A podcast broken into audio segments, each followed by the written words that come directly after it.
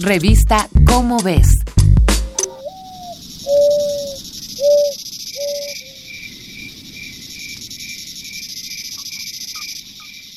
En los inicios de la civilización, los seres humanos éramos tan solo otra especie animal con un poco de conciencia sobre el entorno y la existencia, pero muy poca comprensión sobre su funcionamiento.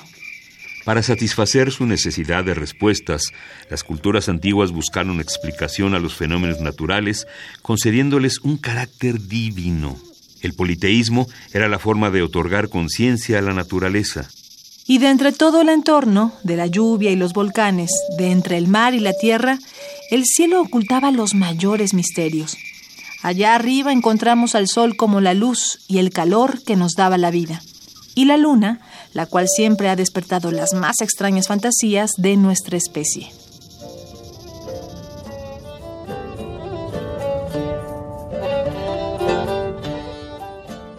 Aunque la noche siempre se ha representado como una contraparte del día, la luna no ha sido necesariamente una enemiga del sol. Es como si de alguna manera supiéramos la relación entre ambos que ahora conocemos. Para los griegos, como para los chinos, los hinduistas y por supuesto los romanos, la luna era una diosa que paseaba por el firmamento en una carroza, justo después de que otra carroza ardiente formara el día.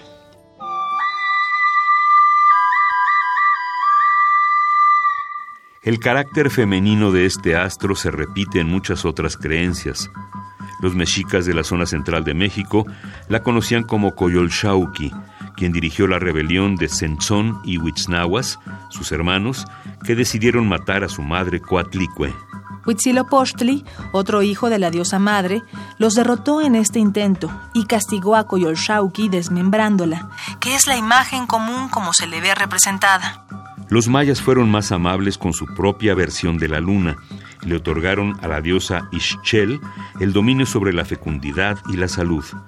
Pero una de las imágenes que más llaman la atención sobre la cara visible de la luna es la silueta que aparenta ser un conejo.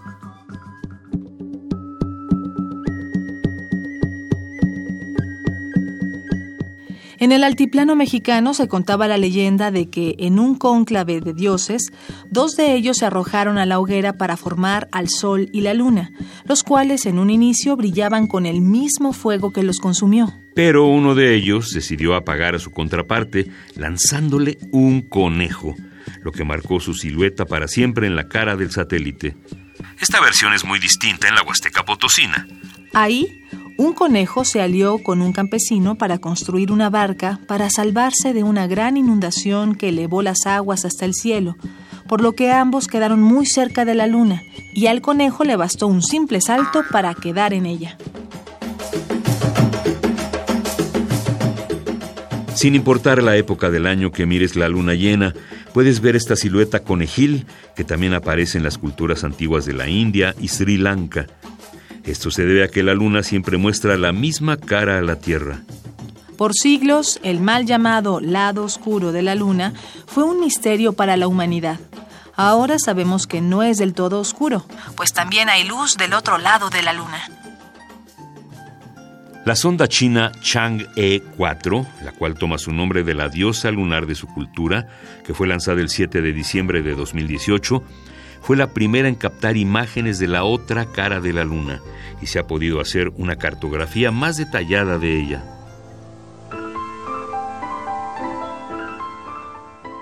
A finales del siglo XIX y principios del XX, se desató una fiebre literaria para escribir relatos fantasiosos sobre los viajes a la Luna.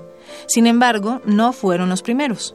Muchas veces consideramos a Julio Verne como el precursor de los viajes espaciales, cuando estos se han escrito desde el siglo II de nuestra era. Estas fantasías no corresponden solo al pasado. Aún en la actualidad hay gente que cree que la luna llega a influir en el comportamiento humano o que puede afectar a los bebés si las mujeres embarazadas salen a la luz de la luna llena. Así solo queda preguntar, ahora que sabemos más cosas de la luna. ¿Pararán los relatos fantásticos sobre ella o las fantasías que nos inspira serán eternas?